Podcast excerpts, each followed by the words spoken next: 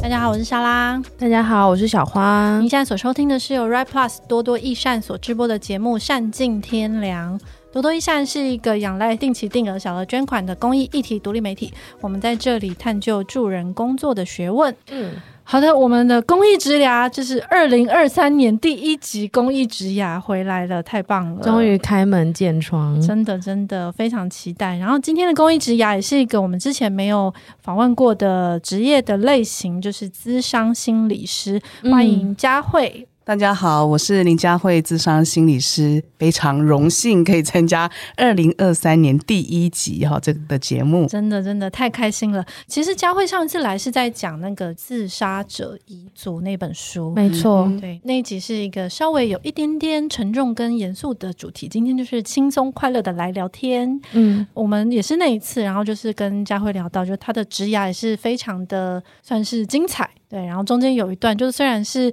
现在看起来就是已经是一个很老练的资深，可以这样说吗？ 就是老练成熟就资深的智商心嗯理师。经验丰富，对，但是我们那天一聊下来，就发现他其实你一开始刚开始是在做金融保险，生命中有一段蛮长的时间这样子是。对对是转换跑道的大前辈，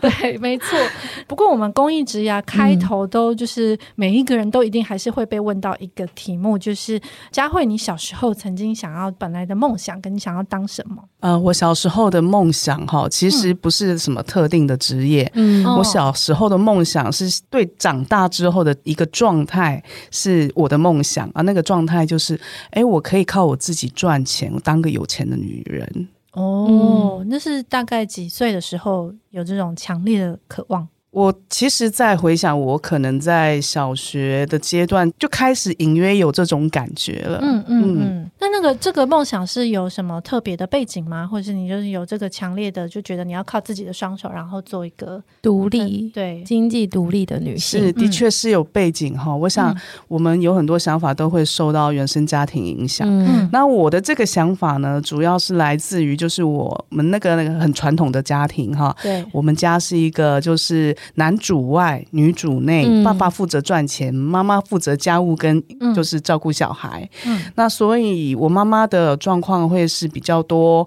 跟孩子相处的时间，嗯对，但是她就是经济来源要靠我爸爸。哦所以他在经济上没那么自由，嗯时间上没那么自由，嗯要跟谁交往来往也没那么自由。哦，所以我看在眼里，就会觉得哇，自由这件事情对我好重要，尤其是经济自由这件事对对情。嗯嗯嗯嗯。嗯所以你的想象感觉是经济会给你带来更多层面的自由，对嗯先有经济之后，对，要有经济自由，才有办法独立做自己的选择。嗯对嗯不知道有没有岔题，但是我们在一些过去在讨论受家暴妇女或者是一些在对，家庭里面比较辛苦的妇女，她们后来没有办法离开家，没有办法就是嗯独立生活，确实经济上真的是很大的考没量。错，嗯对，然后你只能在经济或者是在暴力之间选择，是一个非嗯常困难的事是，情。那不过我觉得，呃，后来看到那个就是佳慧你，你这个求学路也是蛮奇妙的，就跟现在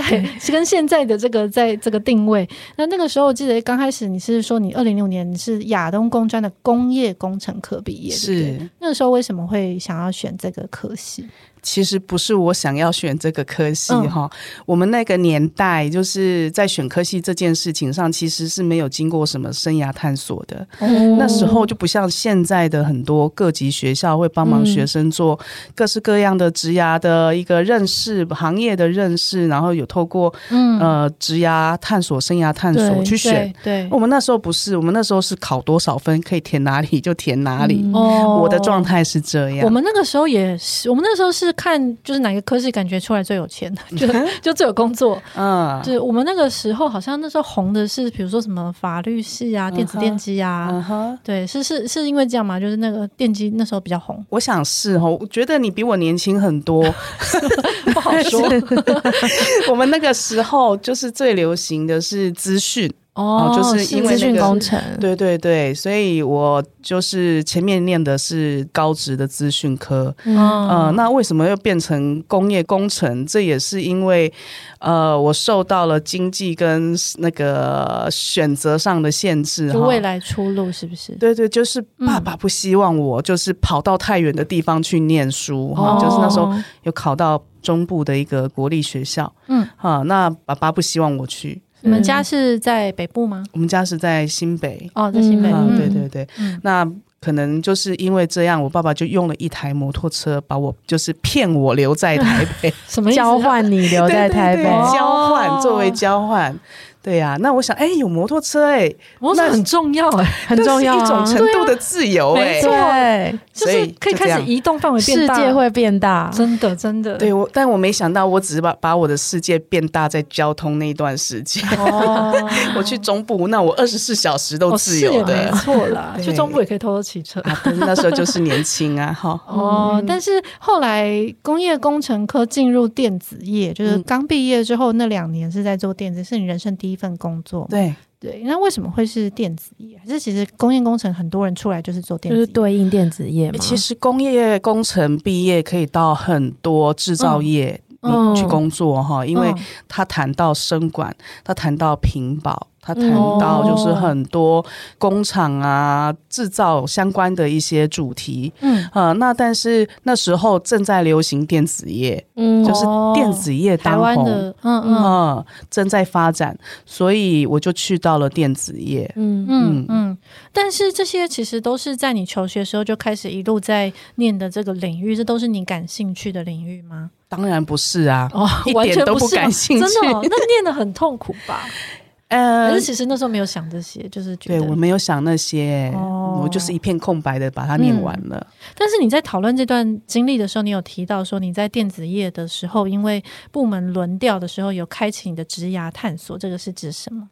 我想、就迟是，来的职涯探索嘛，没错对你来说啊，对对对，那我想我就是刚好去了亚东工专，它是一个蛮不错的私立。工专哈、嗯所以我觉得在那个环境里面，即便我是空白的，我还是可以就是安然度过那个念书的时间。那到了电子业之后，迟来的职涯探索是这样发生的，因为我遇到了就是那个公司里面的一个高阶主管，嗯啊嗯那我本来是要去应征屏保助理的，嗯嗯但不知道为什么我就面试着面试着就进了总经理办公室的秘书室， 啊嗯。对，去做小助理这样子。哦，但总经理秘书真的是一个我认为是世界上蛮困难的一个工作，怎么真说？因的为他很需要留意很多细节啊，然后你要比老板想到他还没想到的事情，然后哦对对要对安排他私人行程，然后工作上你也都要很融洽的跟各种人处真的就是交往这这样是子。总经理特助，就是老板特助的那个概念吗？我那时候进去是总经理秘书的助理或者秘书的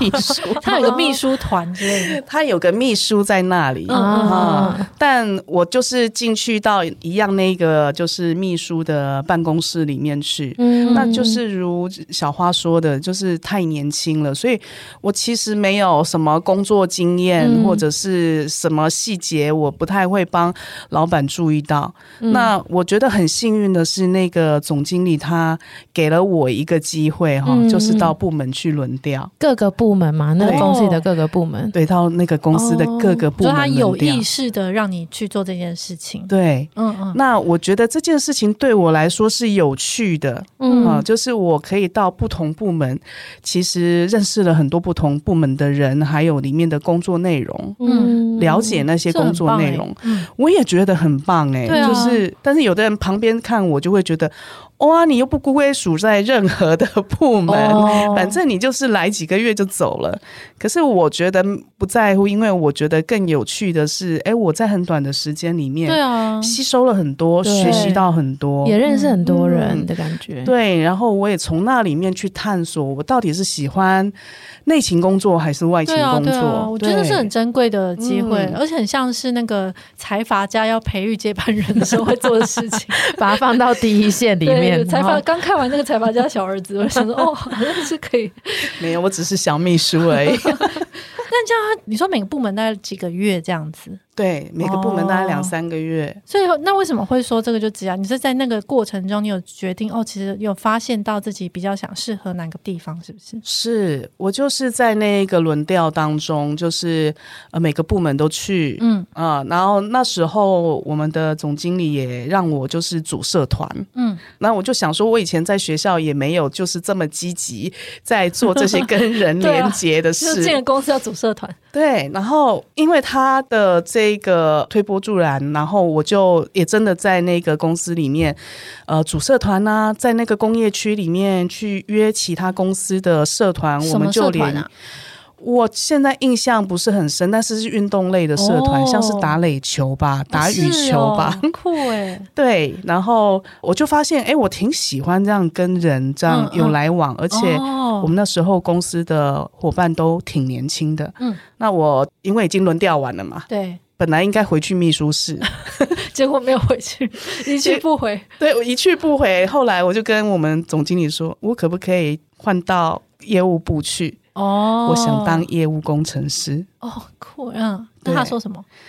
他呃，因为那时候电子业业务的工程师是女生的，其实是非常非常少，哦，是在我们公司还没有。对，啊、所以他可能考虑了不知道几天之后，嗯也许哎、他就同意我了，哦，嗯，他就同意我，所以我后来的一年就在担任这样业务工程师的工作。哦，所以其实这两年，因为你这个职涯有两年嘛，应该说在电子业是两年，就第一年是在轮调，第二年就是在业务部门这样子。轮调有没有一年，我不太很确定。哦哈、嗯对嗯对嗯对，那这个是不是你接下来，因为你接下来有十八年在就是做保险、金融保险这样子，所以在你进入这个业务开始做这些公司的业务，跟你后面这个转职是有很大的关系吗？是嗯，但是中间会有一些机缘吧，就为什么会突然变成应该考试吧，就是保险业务。对保险业务的证照是要考试的，嗯但是嗯它不是太难考嗯，嗯，啊、哦，，对，然后是不是之前以前在学校是成绩很好的学生？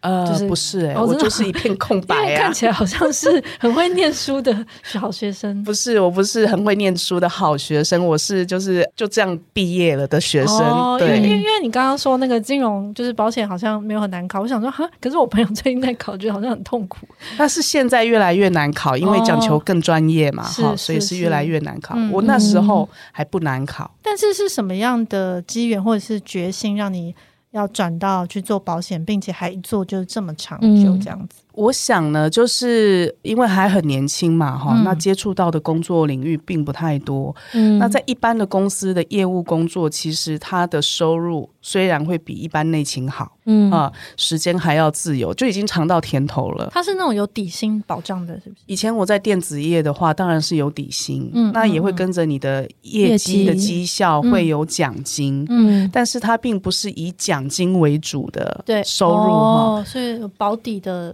对算对蛮大对程度，嗯。那但是这样的收入对我来说，已经是同年龄层里面算是很不错的收入。嗯那时候，嗯，哈、那我就在看说，哎，电子业的女生业务哈，就是收入可以这样，可是。如果以普遍的，就是所有的业务来看的话，我嗯还是输男生一大截、哦，然后还有就是晋升，可能也不会优先考虑女生、欸。嗯啊哦，你有强烈感受到这个差异，对，那我就觉得，也许那个电子业我是可以继续待下去，然后可以继续发展。嗯，但是以前念电子的时候，我并没有那么认真念，而且那也不是我喜欢的专业科目。嗯嗯，所以我在那部分的专业是有限的。嗯嗯，那所以我在思考说，什么行业才可以不受性别限制？嗯呃，那他的收入也不会有天花板限制。嗯，之类的。我没有那时候有在思考这个，哦，所以后来才会转到金融保险吗？对保我险业我只是想这两个问题，然后就莫名其妙离职，就被拐去保险业。 所以也是有人介绍的嘛，啊，对对，就是当初我的保险业务员，嗯哦。但是你去当保险业务有底薪保障吗？你的那一家，当然没有啊，所以这是一个很巨大的决定诶、欸是就是你要突然之间跳到去做一个没有底薪保障，然后完全靠业务开发的一个工作，工作是而且其实电子跟金融，就是保险，是不是其实跨蛮大的嘛？就是以专业知跨识蛮来大说，对所以你中间要花了很长时间在念书吗？或者是没有啊，要转职，就直接过 去，就可这么容还易过是去是啊做中学，就是跟着对对前对辈一起。其实保险业有很好的呃教育训练是啊，是职前训练。对所以在关于做保险或做理财顾问这件事，后来嗯就是把保险的这个业务员的专业更推向嗯那个理财顾问的这个部分嘛哈。哦对，他不是对只有做保险，对他是帮一个家庭做全面的理财规划规划，嗯从风险到储蓄到投资，嗯啊、嗯那其实我们要讲这些知识跟嗯销售技巧，这嗯个任何一家保险公司都有提供很好的教育训练。嗯哦，对，我记得台湾，我不知道你那时候有感受到吗？因为你在那个保险做了整整就将近二十年嘛，那你有发现就是早期的时候，台湾其实对保险业好像认识不是很深，然后常常嗯怀疑是诈骗，是不是？有吗？你有这种感受？呃，因为那时候太年轻了，嗯嗯，所以还不了解有这一个面向，哦，然后就进，去了。嗯嗯嗯啊，所以当然后面有遇到，就是诶，保险业的确是一个高压，然后高挫折的一个行业，对啊哈、我说高挫折是在比如说业务上开发，然后容易被拒绝，或是嗯跟人打交道的时候，是啊，就是我们在保险业会看到很多，就是带着对这个行业的刻板印象的对人，对，可能不见得会友善嗯啊、那可能要经过一段时间的建立关系，嗯啊嗯，那每个月也是业绩归零再重来，对啊，嗯对压所力以很大哎，是，就跟很多的电话行销啊，对哈或者是银行的销售啊，其实都是一样的，就是压力很大的一个工作。嗯，可是你刚刚说你想要离开电子业，有其中的第二个原因是你想要看看有没有工作是没有收入上 限。我刚才想说对，有哪一份工作是没有收入上限的吗？好羡慕、哦。所以你后来到保险业的那个收入是比你在电子业其实好很多吗？后来有，诶其实保险业刚刚讲，有些是有嗯底薪，有些是没底薪，也许对也很像房仲业一样哈、对嗯对嗯对，那一开始的时候，当然要花很多时间经营，嗯所以呢，就是一开始不见得会有不错的收入。嗯，嗯对，那所以一开始还好，我只是一个就是单身的女孩子，然后哦我没有家累，我也没有就是要负担爸爸妈妈的嗯支出哈、所以我在那边其实只要把我自己的就是日常的支出哈、嗯嗯负责好就好了。嗯所以他需要经过一段时间的累积，嗯啊，别人相信你了，认识你对了，啊然后也许慢慢愿意跟你多谈一点。嗯，那你可能在一个长时间的经营之下，那个才会慢慢的有一些收获进来。嗯那这段时间就前面摸索到后来收入上开始变得比较有余裕，这段时间持续了多久啊？在这个刚开始的职涯，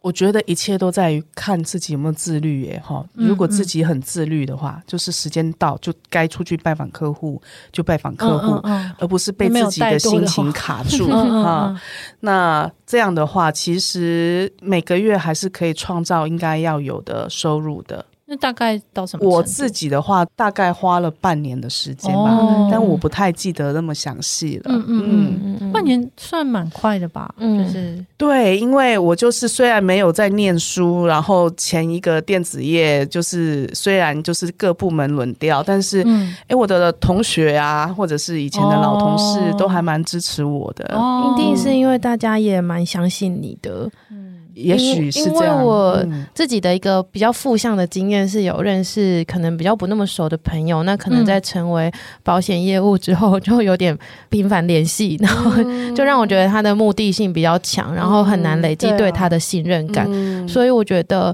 像佳慧你这样的经营，一定是因为平常就有在累积一些大家对你的信任感跟对专业的信任，所以才会嗯带来这些收获。我要说，我也确实蛮幸运的，嗯就是说、这些同学或者是以前的同事，呃，嗯大家都蛮照顾我的，所以其实我在职场上没有遇到太多的困难，就是嗯嗯我的贵人挺多的。哦，嗯有贵人真的很关键。对，嗯但我不确定，有一题我其实不太确定哦，就是刚刚有聊到，就是佳慧有觉得，就是在保险业有一种很很强的文化，就是要提醒每个人都一定要正向乐观。然后，可是我自己碰到保险业，我听他们的日常的职业的生活，其实又会碰到很多生老病死。嗯对，就是我觉得这是一个很奇妙的工作，就是是你蛮强烈的反差。你有这嗯种哼感觉嗯吗？哼，当然有哈，嗯就是保险业，其实你说要遇到生老病死这样的一个问题哈，嗯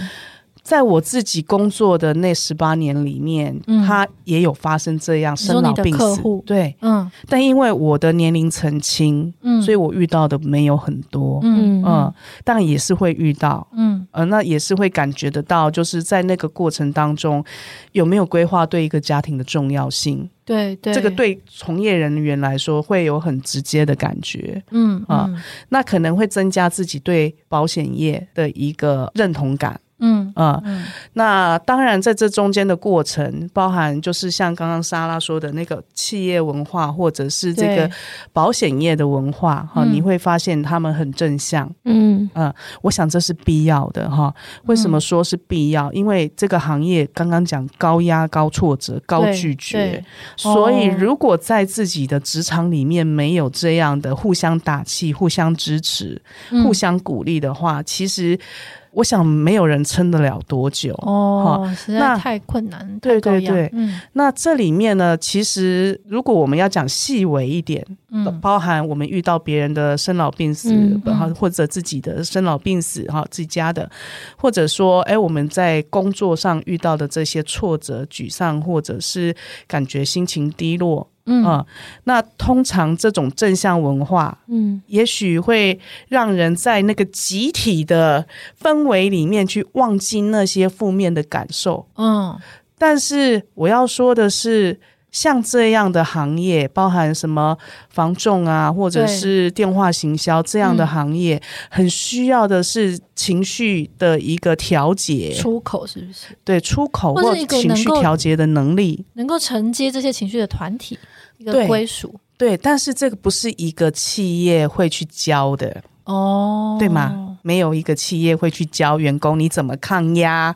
你怎么去处理你的负面情绪，嗯，你怎么去把你的那个引发出来的负面思想去把它做转换？没有企业在教这个啊，因为嗯这个通常会被说成你抗压力够不够，嗯哦，对不？对？对，就是你嗯能不能彰显你的脆弱，或是能不能被发现脆对弱的地方？但是这个并不是说我说你会不会呃能不能就是有高情商，你有没有抗压力这嗯样，然后就去把这个人其实是需要情绪调节这件事给忽略掉的，嗯因为每个工作上面都有它的起起伏伏，嗯，对。对对。所以接下来，因为其实你进了保险，开始做保险，其实没多久，大概四年左右，到零二年的时候，你就有一个算是很大的转变吧，就是你开始去生命线对当志工。其是实生命线当志工这个经历，就是我们上一次就是认识佳慧的时候在聊到，然后就聊到、嗯哦，原来其实你到现在已经算下来是二十年了、欸，对我到今年应该会满二对十啊年哦。这是你最长青的一个工作参与、哎，哎，对啊，对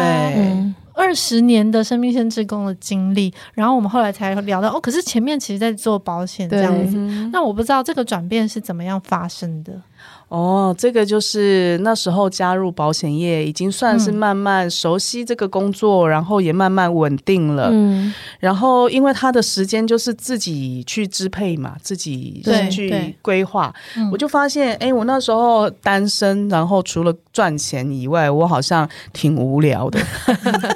我我确认一下，因为所以你在这个阶段，其实是不是实现了你小时候在说的，就是你在你当保险业务，其实你可以实现独立自主的，靠自己赚钱生活，对，然后自由的生活，自由的工作实践这样子。其实，在电子业就有这样的感觉了，就是哦透过去探索自己的那个工作适合在哪一个面向。嗯嗯嗯，然后后来找到，哎，业务工作蛮符合我那个想要自由，哦想要。多赚点钱。但是听起来自由跟压力好像是两面刃，嗯，是，同时存在，对啊 他，是对，他是好朋友哎、嗯对，所以后来就进到生命线，后来就是觉得自己时间太多用不完， 好羡 慕，你是时间富那时候啊，那时候，然后我就想说，哎、我应该要就是挪点时间来做点什么，嗯会比较有意思哈。就是每一年保险业很多人会去年末的时候做一个明年的呃时间规划、嗯对业务推展规划、对生活规划。嗯然后我就跟我主管讨论这件事，然后我那个主管呢，就是他也是我在保险业的贵人，他就跟我嗯说：“哎、那你想去哪里当志工？”那时候不太有志工的概念，哎可是我觉得这主管蛮奇妙，就通常员工说，哎、他有很多时间用我，他不是说那你就去做多开发做几个。你业绩客户，对啊，不是通常都会说，哎、那你跟业绩没做，你就对，所以我说他是贵人，嗯他竟然不就可以会。当职工。嗯，他不会要你全部的时间都去工作啊，是他也会是愿意就是支持你，你可以就是不同面向的多元发展。嗯对嗯，所以对我觉得他是算第二个我在职场上遇到的比较大的贵人哈。然嗯后、呃，我就跟他说，我只知道医院有志工，对，嗯因为你去医院都会看到那个柜台志工嘛。对但是我就对觉得在医院当志工，因为我不了好解，像我就觉嗯得好像只是在那里走来走去而已。 嗯， 然后他就跟我说，你要不要去生命线 试试看？是然后我说哦，生命线哦，那他跟我说你自己去查。其实我也没有查什么，我只就只是去查生命线有没有在招募志工，嗯我连生命线在干嘛都不知道，然后我就报名了。对嗯，嗯对，但是那个时候，就是对你来说，你说时间很多是这件事情，是你私人的、个人的时间。嗯，嗯那你想要做点别的事情，是不是？就是你没有想要把多的时间再拿去开发，可能赚更多的钱，然后开发更多的业务这样子。我想我好像也不是那种就是要把自己的时间全部都用在工作上的人。嗯嗯嗯嗯所以后来就是去了生命线当职工，然后一做就是二十年。那刚开始是不是非常的困难？因为对你来说是第一次接触到这个，感觉是崭。新的领域跟尝试。对没错。对那要怎么开始啊？，对啊 好奇，怎么开始？是对啊不你是？需要受到某些训练或什么之类的。当然啦嗯生命线的志工哈、就是以我的所在的那个台北市生命线志工来说，他光是志工培训就要一年的时间，一年分四个阶段，对。嗯嗯那这一现在年也都是不会接电话，这一是吗年在最后的两个月，嗯第四阶的时候会接到电话，了解上线实习哈，嗯哦只有这个就是这一年只有这两个月会上线实习。嗯，嗯，那所以我就是我们必须要经过这一年的培训，对，然后经过呃考核，呃嗯评估，然后适合的话就会被邀请再往后面走。嗯那如果通过这个志工培训的时候，还要有一年的实习志工，之后也是合格才会变成就是正式的志工。所以一个志工的培训，需要要经过年欸两年天哪！对，那是不是不是每个人都可以挺过这两年？对啊，应该是说是不是挺过哈？当然有一些人不见得挺得过哈，有一方两面。年是一个礼拜一次这种嘛，意思还是两频率年是前面有要上大课程，对啊，有一些知识性的传授，对，那也有一些小团体、成长团体，嗯，啊。嗯所以这两年里面就会有比较密集的课程、之前训练，啊，哦。那那个通常都是在什么时候？就是比如说你是你晚上下班之后，或者是假日的时候去这样子。呃，都有，就是它有一般的平日白天的，哦，啊也有晚上的，所以就是有一些上班族可能参加晚上或假日的，嗯，嗯哦那有一些退休族他可能就会嗯参加就是下午的，嗯嗯，他是要完成一定的时数，是不是？对，要完成一定哦的时数。生命线是就是一九九五对生命线。是，就是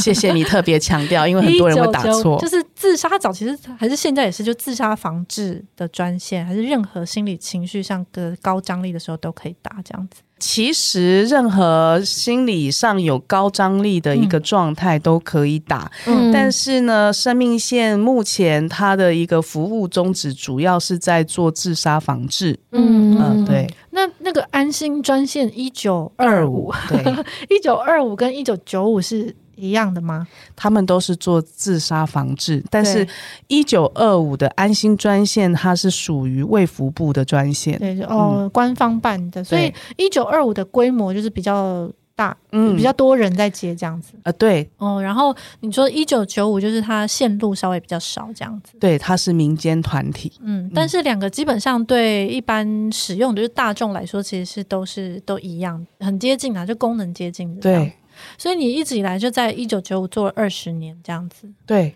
哦，那刚开始上线的时候，就是因为我蛮好奇，就嗯是在台，因为二十年其实真的是一个蛮足以作为人类学观察，就是一个社会观察的尺度、欸，巨大的田野， 对，就是这二十年来，你们你到后来开始做志工，是这个嗯频率、接线频率很高吗？然后大部分进来的都是什么样的状况？刚开始的时候嘛，嗯，我们初期哈、刚成为新志工的这个资格的时候，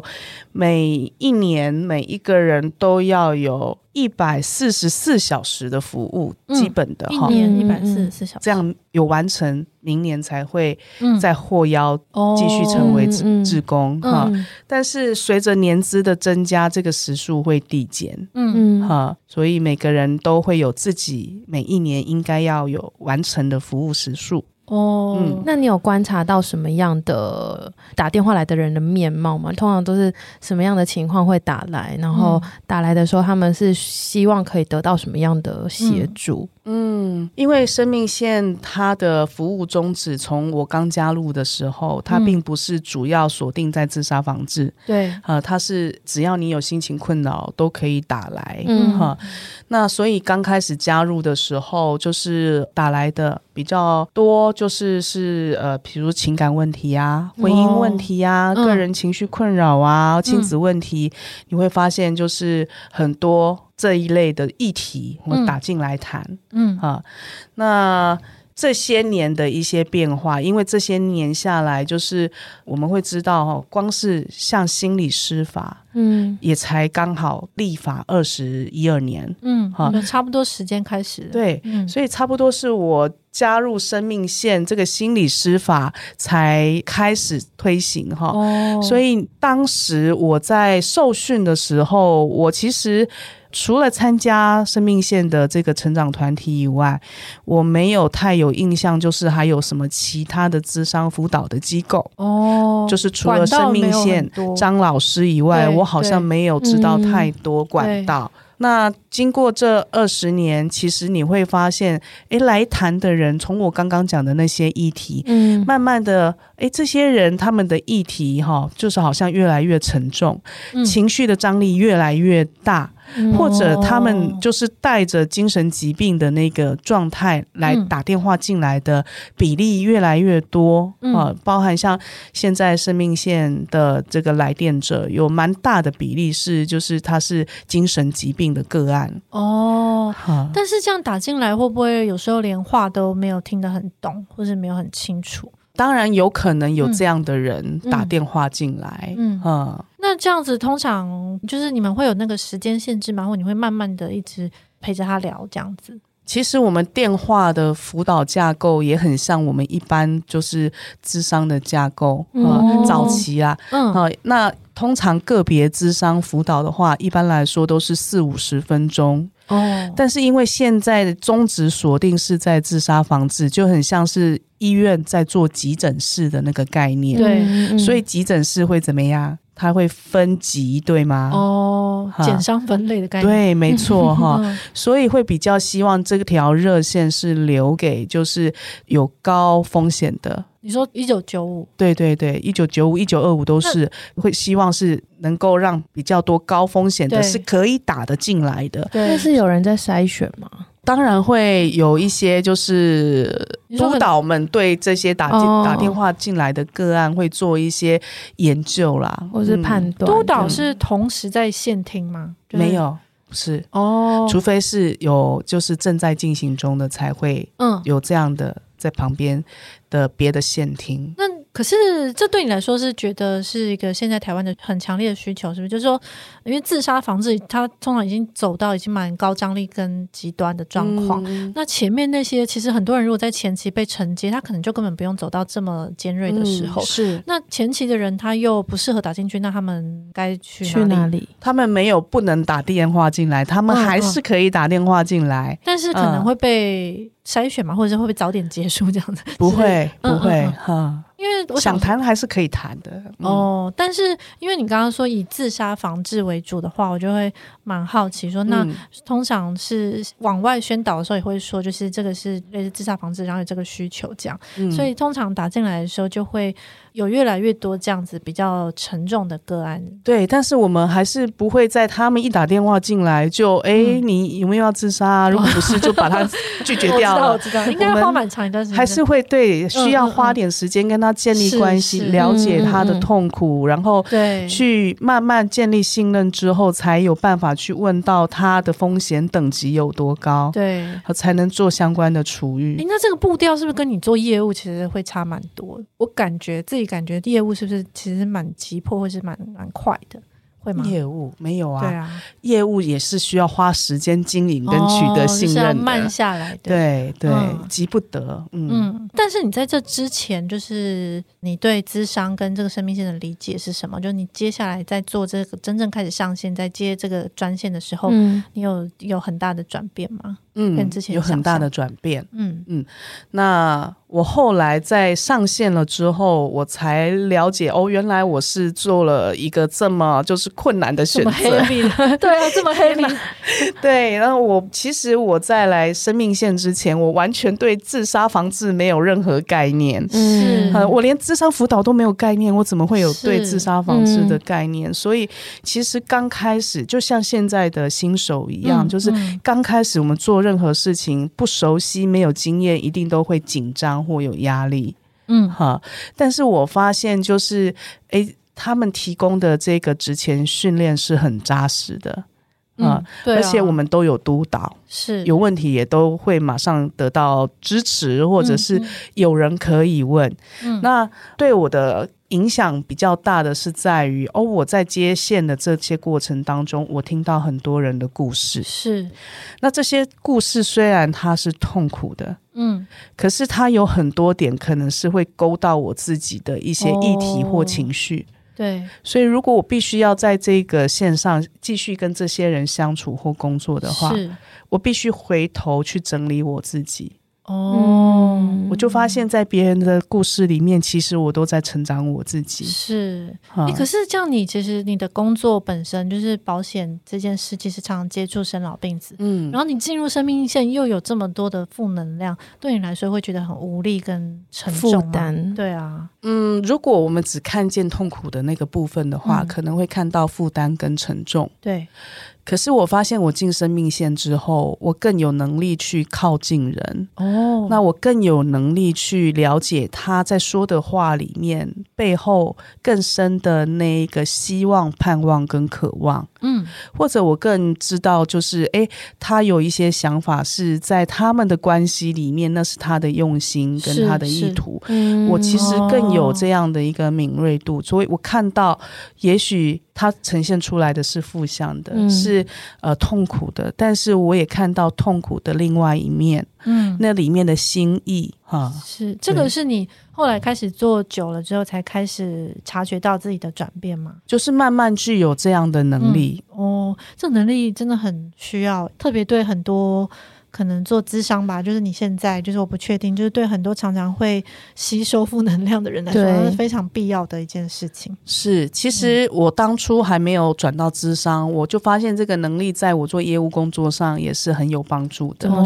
说嘞嗯？为什么？为什？么？就是哦像是我什么样的时刻会让你觉得，哎，这个能力好像给我带来一些帮助？这样，就是比如说我在跟我服务的家庭，嗯就是有联系，或者是去拜访，或者嗯是聊天的时候，哎、我们可以聊到的层面就不再只是财务规划。啊是我看到的可能是他财务规划更底下，就是是他有一些照顾家人的那个心意，他可能不见得直接有表达出来。对，嗯，但是也许我在生命线的那些训练，是让我可以在问话上，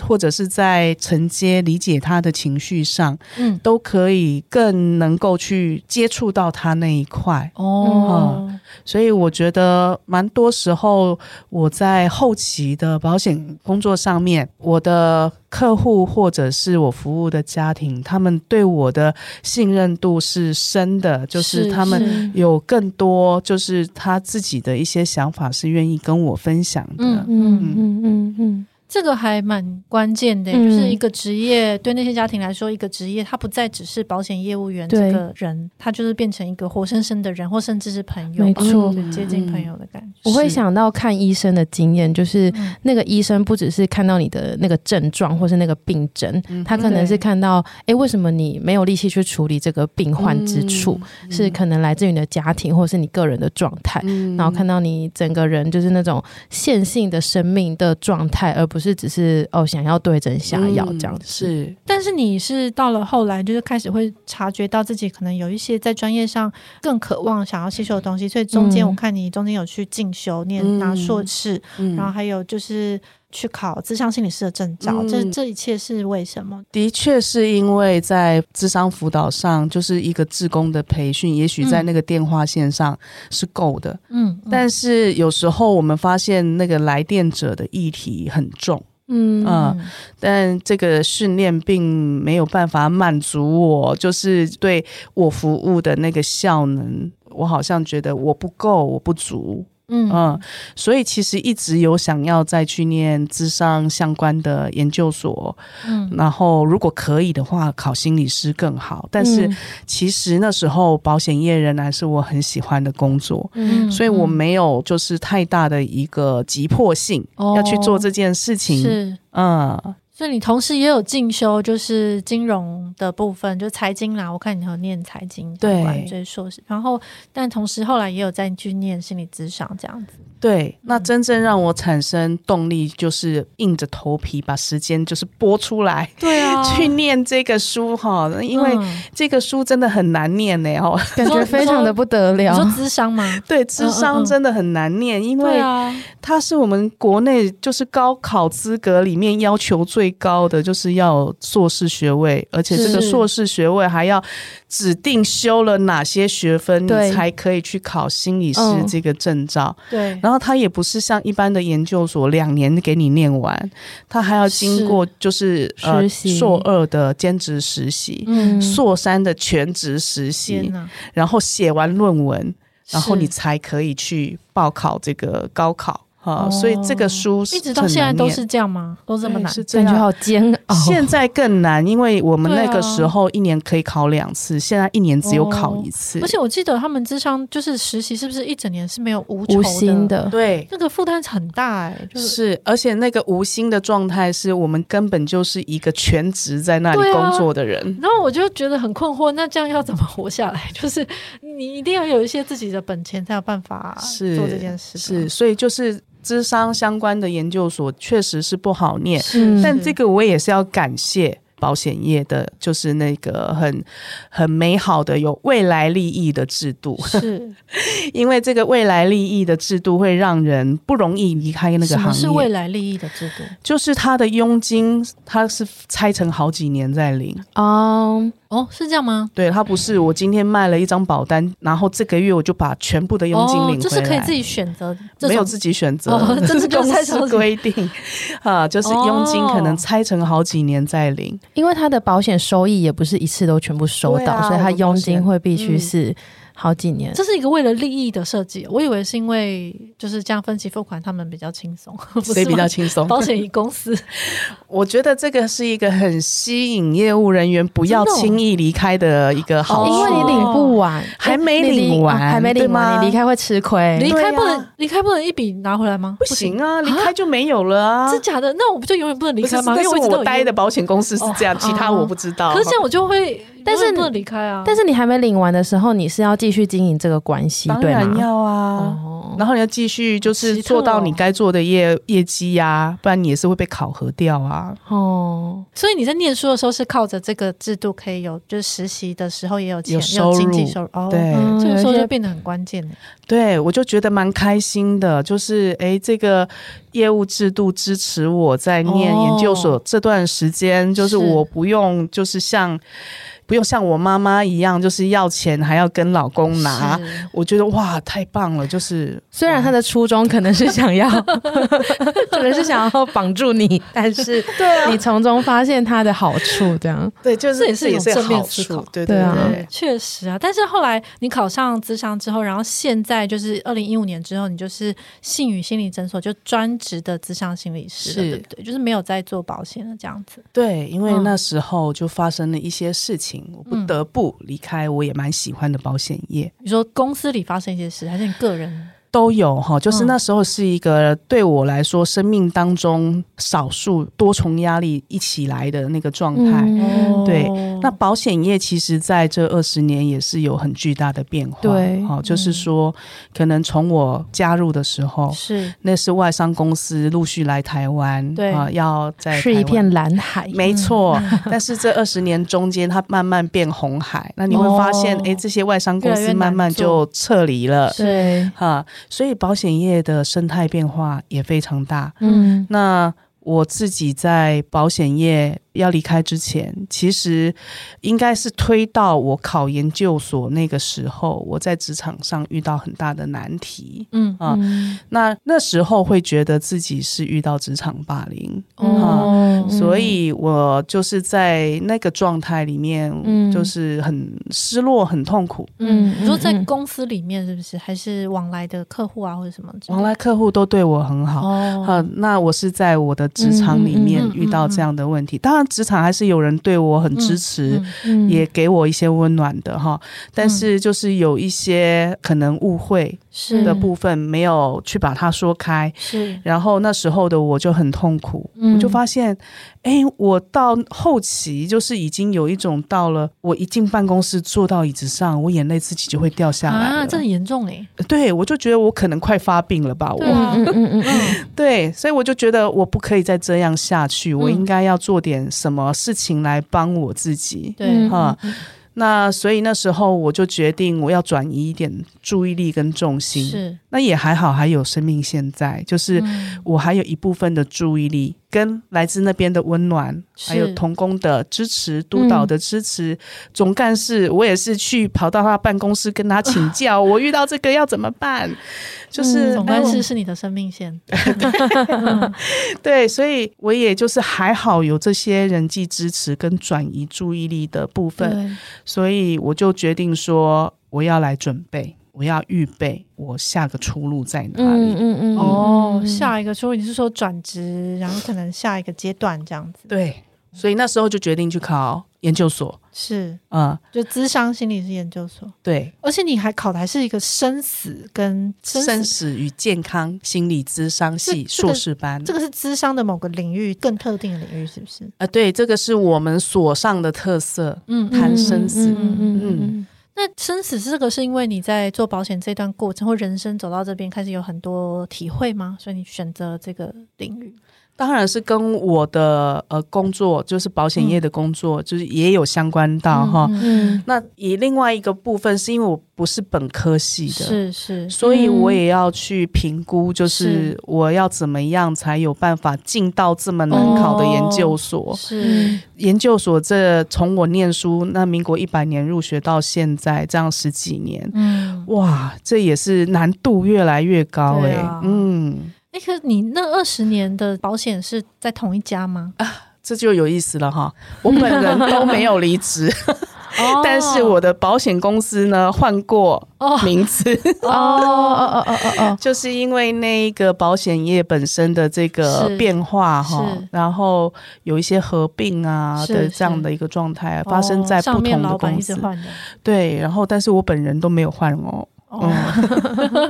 这也是蛮奇妙。哎，不过当然时间的关系，我们可能前面可能没有办法聊太细节，嗯但是我到现在有一种蛮奇妙的感觉，是你的人生看起来感觉前面好像跳很大，但不知道为什么到最后所有事情都融合在一起。对就是啊，对，就是它所有事情都互相相辅相成，然后互相有影响，然后互相、我不知道互相造就了现在的你。 哦对就是互相让你走到了现在这样，到前面看起来好像没有关系，可是不知道每件事突然之间有了它的意义。嗯以及刚刚说好像，嗯、因为工作上遇到难题，想要找一点所谓的退路，可是其实那个退路又跟前面的累积对啊，全部都是有相关的，嗯就并不是说真的从一个空白处开始经营什么，嗯感觉以前累积的经验都有在帮助或是起到作用。是，所以这个对我来说，哈，这一路上就是，也许也可以给其他的朋友嗯们当做一个参考。就是虽然我们日子在这样过，那嗯生命在这样往后走，但是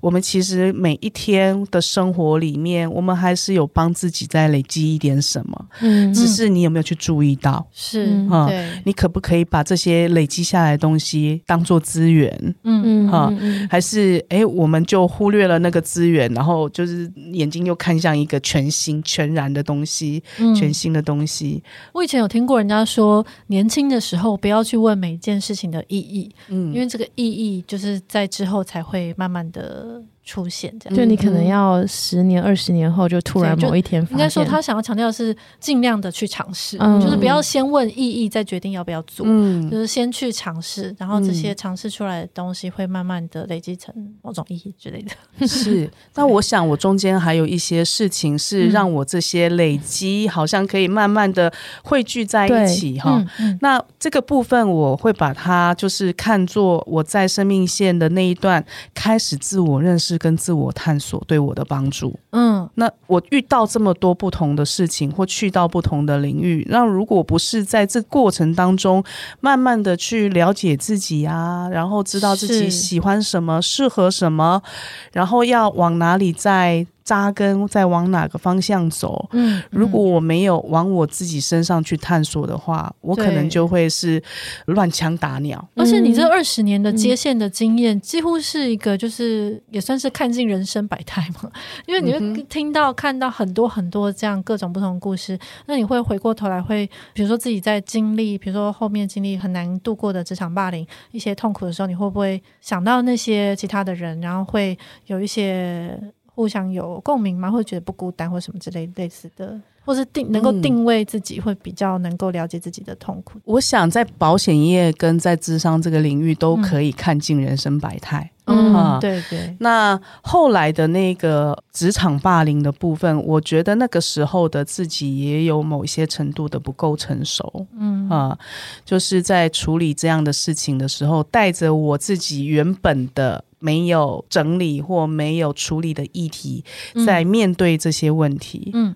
如果是现在的我，就会不一样了。是嗯啊嗯嗯，那所以我在看的话，会是当然我在线上遇到的这些人，我会看到他们是怎么掉下去的。嗯，如果有一只元手在那里的时候，哦、诶，他可能不用掉那么深，嗯是或者是有机会找到希望感，或者有机会可以换个方向，嗯哈，重新去看待他的问题。嗯那我觉得我是幸运的，就是说我虽然遇到难题，但身边还是有温暖啊。嗯那还是有可以求救的对象。嗯那我也愿意开口，我其实很乐于就是请教别人哈、是我很是厚脸皮都敢开口这样子是，，所以我觉得那一些个案。刺激我的是，就是我好像不能就是关在自己的那一些负面哦思考或者负面情绪里面是哈、我必须要跨出去，接触不同的人，接触哦对不同的能量，嗯然后让自己就是有机会得到整理。嗯啊、嗯我觉得他们的故事或经验都给了我很大的养分。是嗯是，刚刚讲到三个很重要防止下坠的关键，就是要有支持网络，并对且要愿意能够开口，嗯然后能够走出去，这样没子错对对对，嗯太好，你整理到这三个重 对， 点。我想要赶快把它记下来，不然我怕我忘记。对，那最后我想要问一下佳慧，就是那到现在，其实嗯，你有没有对接下来的人生，就是还有一些什么样的期待，或者在未来还有很多特别想要做的事情或强烈的盼望之类的？嗯哼， 我想我们智商领域里面常常会讲一句话，就嗯叫做“够好就好”嗯哦就是不要把自己逼到某一种就是极致或者是坏耗竭的一个状态。嗯那我对于我自己的现况其实是挺满足的，挺满意的哈。就是，也许有的人会觉得，诶，你好像过去的那些经历，你可以再多做一点什么呀？嗯嗯，但是我也想要，就是我的生活里面不是被工作占满的，是啊，我一直是都是这样的一个观念，所以我还是会觉得，我现在的时间分配里，我可以发挥我的专业，嗯继续助人，然后我也可以拨出一些时间，继续去持续这个志工的资格，哈、嗯那我也希望我的时间可以陪伴我的家人，嗯啊，我不希望牺牲了这个部分。嗯但是我觉得还很重要的是，我也要拨出时间来给我自己。是，嗯所所以其实我没有时间了， 但听起来已经很扎实、 很充实。对，所以我觉得我目前还挺满意我现在这个状态，然后嗯嗯我觉得够好就好。嗯那除非是我的生命阶段有一些变化，嗯嗯哈是，那我有多出一些余裕，也许再来思考，嗯就是、那我还需要什么？我会感觉再无聊吗？还要再加点什么进 来吗？嗯嗯，嗯啊对，对，因为其实刚刚听到的几个就是阶段，有的时候嗯可能有一些负向的推力，比如说职场上的不愉快，那、有嗯时候也有一种就是哦，你很渴望，或者是对就是正向的拉力，就是你渴望想要去哪里这样子。嗯，嗯对，然后我觉得这个都好像对于就是一些，特别是我们有一些还在跟想要成为咨商师的这个朋友，因为我觉得这真的是一条很漫长的路，就是有人嗯想要、你想要成为咨商师，嗯刚刚听到真的需要很多条件，嗯然后或者是你想要转职的朋友，就中间嗯会有一些犹豫。我觉得得这一集有蛮多重点都蛮可以参考的。嗯嗯嗯，对，那我们今天也非常谢谢佳慧啦，因为我们其实过去在我们的工作上，其实常常会听闻或者是接触到心理师，可是很少从头这样开始聊这么多。对嗯对对，那那个非常希望就是接下来在我们在各个地方都还可以再相遇，然后可好哦以再有更多的了解这样子。好，是谢谢大家，那我们下礼拜日再见，谢谢佳佳慧，嗯慧，谢 拜谢莎拉小花，拜拜拜拜拜拜。